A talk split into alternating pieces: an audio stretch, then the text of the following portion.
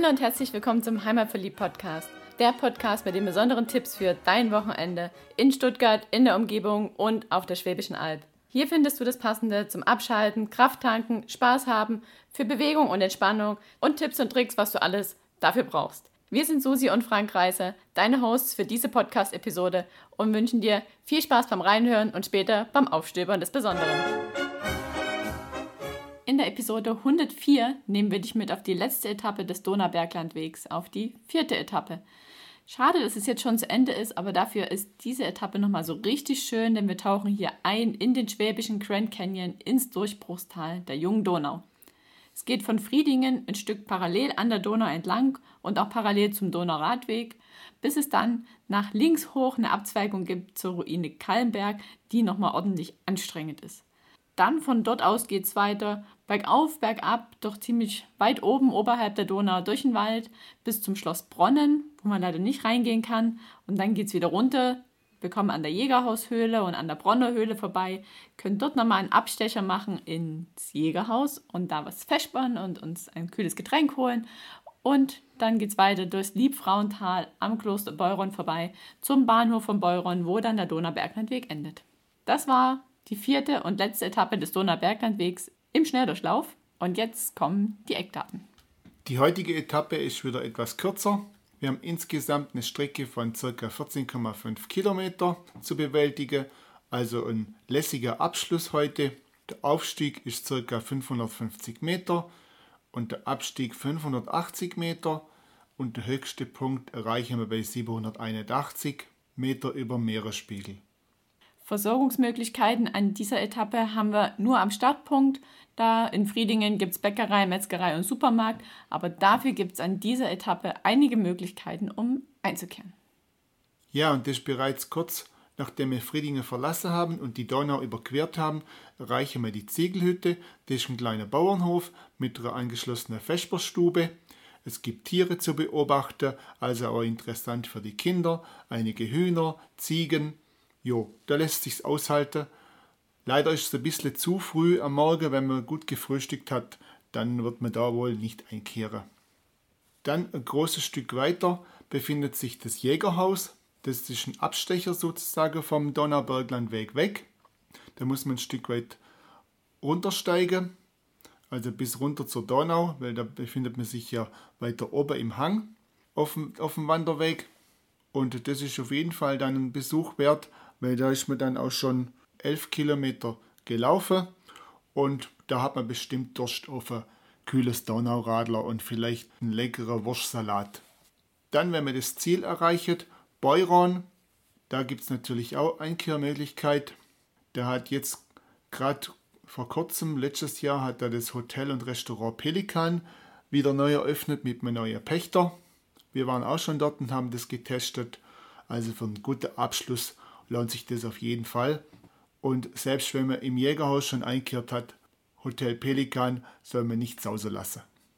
Und dann geht es mit vollem Magen weiter bis zum Bahnhof von Beuron, von wo aus man dann entweder mit dem Zug zurück nach Aldingen fahren kann, wenn man von dort aus gestartet ist, oder man ruft sich halt ein Taxi und fährt zurück zum Wanderparkplatz unterhalb vom Lemberg, wenn man sein Auto dort geparkt hat. Wie auch die letzten Etappen ist die vierte Etappe mit dem grün-blauen Kreissymbol markiert und noch aktuelle Informationen zum Weg und die GPX-Daten zum Download und auch noch weitere Einkehrmöglichkeiten findest du auf der Website vom Donaubergland. Und jetzt lass mal starten und gedanklich den Weg abwandern. Ja, wir starten ja in Friedingen. Die Infos dazu hast du schon in der Etappe 3 gehört. Deswegen geht es jetzt weiter mit der Ziegelhütte. Da habe ich ja vorher schon beim Einkehrer bereits einiges dazu erzählt. Das ist ein kleiner Bauernhof mit vielen Tieren im Freien und eine Gartenwirtschaft. Jo, da gibt es nicht mehr dazu zu sagen. Einzige, was beachtet werden muss, sind die Öffnungszeiten.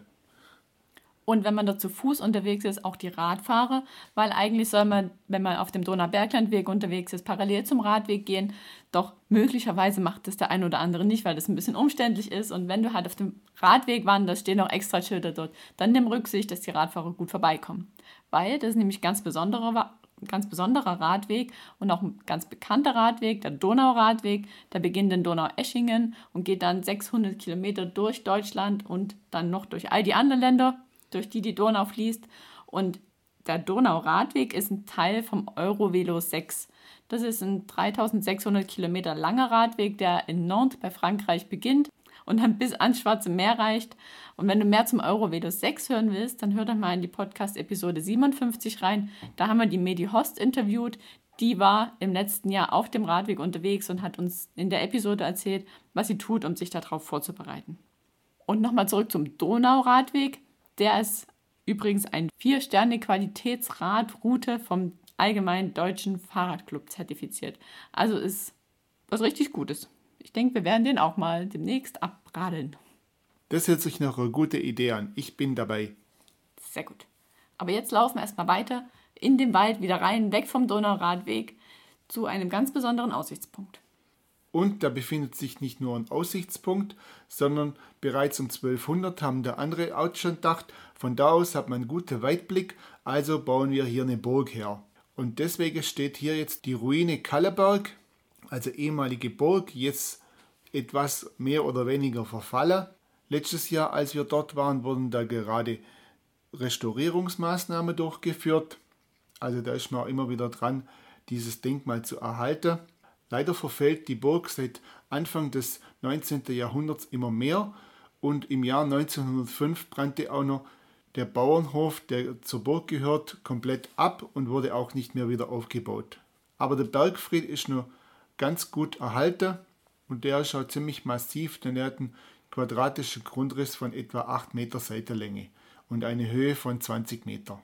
Seit 1974 befindet sich die Ruine im Eigentum vom Landkreis Tuttlingen. Wenn man dann weitergeht, dann ist es immer wieder so ein Auf und Ab im Wald entlang und dann kommt man immer wieder an Aussichtspunkte vorbei und man hat immer einen unterschiedlichen Blick ins Donautal. Man kann vor- oder zurückschauen, je nachdem. Und das sind insgesamt sechs Aussichtspunkte, also schön abwechslungsreich. Wald, wieder raus aus dem Wald, in die Sonne, wenn sie scheint. Also wunderbar. Und das letzte Highlight auf der Höhe, vorerst ist dann das Schloss Bronnen, da kommen wir hin. Kann man leider nicht besichtigen, weil das im Privatbesitz ist. Das ist eine Burg, die um 1100 oder 1150 von einem nicht näher bekannten Freiadelsgeschlecht aus der Friedinger Umgebung erbaut wurde. Und 1409 ging es in den Besitz der Herren von Ensberg über. Vielleicht erinnerst du dich, den Namen hast du schon mal gehört. Denen gehört nämlich auch das Schloss in Mülheim an der Donau. Und ja, wie gesagt, die Herren von Ensberg sind die Eigentümer dieses Schlosses und ein Teil der Familie wohnt auch dort. Darum kann man das, wie gesagt, nicht besichtigen. Während der NS-Zeit war mal eine Pause im Besitz der Familie von Ensberg. Nämlich da ging das Schloss an die NS-Reichsfrauenführerin Gertrud Scholz-Klink über, die dann aber wegen der Gespenstergeschichte fliehen musste, also für sich fliehen musste. Und nach Kriegsende ging es dann an die Franzosen über, beziehungsweise die haben es beschlagnahmt. Und jetzt ist es wieder im Besitz der Familie von Ensberg. Und vom Schloss Bronnen steigen wir dann ab Richtung Jägerhaus und kommen unterwegs noch an zwei Höhlen vorbei. Ja, und zwar ist es die Bronner Höhle und die Jägerhaushöhle. Zur Jägerhaushöhle muss man einen kleinen Abstecher machen, aber das lohnt sich allemal. Das sind nämlich zwei sehr bedeutende Höhlen, also in der Steinzeit waren die sehr bedeutend, beziehungsweise die Funde, die man jetzt gemacht hat. Und deswegen wurde auch eine Kulturstufe der Mittelsteinzeit, also es war zwischen 9600 bis 7000 vor Christus, nach dem Ort Beuron benannt. Obwohl die beiden Höhlen jetzt auf Friedinger Gemarkung liegen, nennt sich jetzt diese Kulturstufe Beuronien. Hört sich irgendwie nach was zum Essen an, aber ist es nicht. Dann kehren wir natürlich noch ein in der Jäger, äh, nicht Jägerhöhle, sondern im Jägerhaus. Ja, und von dort aus geht es dann noch an die Donau, die Füße baden. Das lohnt sich auf jeden Fall auch, denn nach den fast 70 Kilometer, die wir jetzt laufen sind in vier Tagen, da kann man auch mal gern die Beine und waschen. Füße in, waschen und ins, ins Wasser hängen. die Abkühlung ist sehr beliebt und da an der Stelle vom Jägerhaus da ist auch, wenn's, wenn die Sonne scheint, ist das wie ein Kinderspielplatz. Man braucht nicht mehr wie das Wasser, ein paar Steine drin zum drüber klettern. Eine Brücke ist auch noch dabei, die manchmal mehr oder weniger begehbar ist, aber es lohnt sich bei sonnigem Wetter auf jeden Fall. Ja, und dann gehen wir von, vom Jägerhaus wieder den Berg hoch, wieder zurück auf den markierten Weg und durch den Wald durch und dann kommen wir ins Liebfrauental und an die Lordesgrotte. Das ist ein ganz skurriler Platz und die Geschichte, wie der entstanden ist, ist auch ganz interessant. Die geht nämlich aufs Jahr 1875 zurück, als der Bruder Markus Hummel ein Abbild der schmerzhaften Mutter Gottes in der Gnadenkapelle gemalt hat und diese Tafel an eine Felswand gehängt hat zwischen Kloster Beuron und dem Schloss Bronnen. Dann musste die Klosterfamilie das Kloster verlassen und kam zwölf Jahre später zurück, da mit dem Vater Cornelius, der sehr krank war. Und die Eltern des Cornelius haben dann geschworen, wenn ihr Sohn genesen wird, werden sie eine Kapelle bauen. Und so kam es, dass dann eine Lourdes-Madonna angefertigt wurde und 1892 schon eine kleine provisorische Hütte als Kapelle errichtet wurde, die dann 1956 vom Bruder Xaver Huber ausgebaut und zu einer Holzkapelle wurde. 1983 hat man dann die Sitzbänke aufgestellt, die heute dort sind, und ein Jahr später die Kapelle nochmal saniert. Und so kam es zur Lourdesgrotte und zu der Kapelle im Liebfrauental. Da laufen wir durch. Da ist es auch dann schon echt dunkel und kühl, auch an dem schönen Sommertag. Also da weiß nicht, ich möchte mich da nicht so lange aufhalten. Lieber schnell wieder raus und runter an die Donau und dann zum Etappenziel. Schon von weitem sichtbar ist das Kloster Beuron, bevor man überhaupt den Ort Beuron erreicht. Der Benediktinerstift in Beuron, der liegt auf ca. 660 Meter über Meeresspiegel und wurde bereits 1097 nach Christus erstmals urkundlich erwähnt. Beuron war das älteste Augustiner Chorherrenstift Deutschlands. Im Dreißigjährigen Krieg wurde das Kloster fast vollständig zerstört. Bis 1738 wurde das Kloster und die Kirche jedoch wieder komplett aufbaut. Mit der Säkularisation wurde das Kloster zum Militärspital und zu Friedenszeiten entstanden dann auch Amtswohnungen. Und es ging dann in den Besitz vom fürstlichen Haus Hohenzollern-Sigmaringen über. Ab dem 6.12.1862 begann das klösterliche Leben wieder, weil zwei Brüder die Anlage durch die Stiftung der Fürstinwitwe Katharina von Hohenzollern bekamen.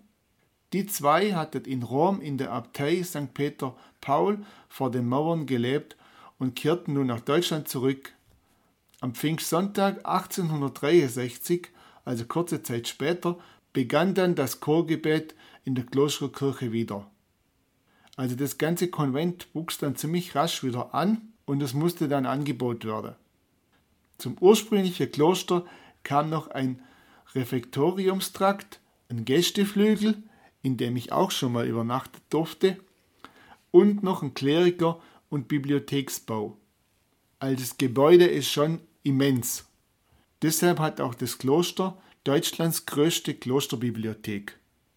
Merkt ihr das gut, falls du mal das Schwäbische Alb-Quiz spielen möchtest? Da ist das nämlich eine Frage draus. Ja, so sieht's aus. Da helfen solches nützliches Wissen. Nützliches Wissen natürlich weiter. Ja, und wenn wir die, die, das Kloster wieder verlassen, weil die Klosterkirche, kann man nur links, wenn man zur Kirche rauskommt, in den Klosterladen gehen und dort sich noch mit Literatur oder Rosenkränzen eindecken. Was es auch noch gibt, ist Wurst und Schnaps. Leider nicht mehr aus Beuron. Ich glaube, das Schnaps ist aus Beuron, aber die, die Wurst, die ist weil die, die Metzgerei in Beuron, die hat so gemacht, die Klostermetzgerei, da verkaufen sie im Klosterladen jetzt die Wurst aus der Metzgerei aus Untermachtal. Und wenn wir dann wieder die Treppe runtergehen, dann kann man nur über den Parkplatz drüber den Abstecher machen zur Holzbrücke, die über die Donau geht. Genau, das ist jetzt nicht unser Weg. Wir würden vom Kloster aus rechts rumgehen, aber dieser Abstecher lohnt sich auf jeden Fall. Diese Holzbrücke ist 73 Meter lang und 4,20 Meter breit. Und es ist nicht einfach nur eine Holzbrücke, sondern es ist eine überdachte Holzbrücke. Die ist bereits im 16. Jahrhundert in den Büchern erwähnt worden, also schon ziemlich alt. Wann genau sie gebaut wurde, ist nicht hinterlegt. Und die Brücke, die wir heute sehen, ist auch nicht die ursprüngliche, weil sie durch ein Hochwasser zerstört wurde. Aber der Prälat Dominik Meyer ließ 1801 die Brücke errichten, die wir heute sehen. Man vermutet, dass die Überdachung der Brücke dazu gedacht wird, das hölzerne Tragwerk vor der Witterung zu schützen, also gar nicht unbedingt für die Menschen. Und was auch noch interessant ist, dass bis zum 19. Jahrhundert Gebühren gezahlt werden mussten, um diese Brücke zu überqueren. Am Eingang von der Brücke hängt eine Tafel und da kann man nachlesen, was diese Gebühren gewesen sind. Bis 1975, also vor doch recht kurzer Zeit, sind sogar noch Autos über diese Brücke gefahren, aber heute ist sie nur noch für Fußgänger zugänglich. 2004 wurde sie dann das letzte Mal grundlegend saniert und die Infotafeln aufgehängt, die man da drin sehen kann. Und aus staatlichen Gründen wurde 1953 dann der angebrachte Fußgängersteg entfernt. Frag mich, wie das dann zwischen 53 und 75 war, ob dann Fußgänger und Autos sich einen Weg geteilt haben. Wie dem auch sei, heute ist es so, dass nur noch Fußgänger über diese Brücke gehen dürfen. Und nach dem Abstecher geht es dann, wie schon gesagt, vom Kloster aus rechts rum und am Pelikan vorbei, am Restaurant Pelikan vorbei und dann weiter zum Haus der Natur, das direkt am Bahnhof ist. Und dort endet unsere Etappe. Ja, in der kleinen Gemeinde Beuron, die nur 670 Einwohner hat, der hat das Bahnhofsgebäude, wie in viele größere Städte auch, jetzt keine Funktion mehr als Bahnhofsgebäude selbst, sondern wird hier weiter genutzt als Haus der Natur. Und da finden wechselnde Ausstellungen statt, ein Veranstaltungsprogramm gibt es auch, Vorträge und Seminare und da statten auch geführte Wanderungen. Also immer ein Besuch wert, das Haus der Natur. Gibt es auch interessante Schautafeln mit Informationen zu Insekten, Tiere, die im Naturpark Obere Donau vorkommen. Außerdem befindet sich im Haus der Natur die Geschäftsstelle des Naturschutzzentrums Obere Donau und die vom Naturpark Obere Donau e.V. Ja, wenn du dann Glück hast, so wie wir, als wir dort ankamen, dann kommt direkt die Bahn und du kannst reinspringen und zurückfahren. Oder wenn du sagst, ach, vier Tage, das reicht mir noch lange nicht. Ich möchte gern noch zehn Tage wandern. Dann kannst du auch auf dezentem Umweg auf 157,6 Kilometern zurückwandern nach Gosheim und zwar auf dem Donau-Zollern-Altweg. Der hat die gleiche Markierung wie der Donauberglandweg und führt dich in einem sehr großen Bogen zurück nach Gosheim. Finde ich auch ganz spannend. Ich nenne dir mal kurz ein paar Orte vom Wegverlauf.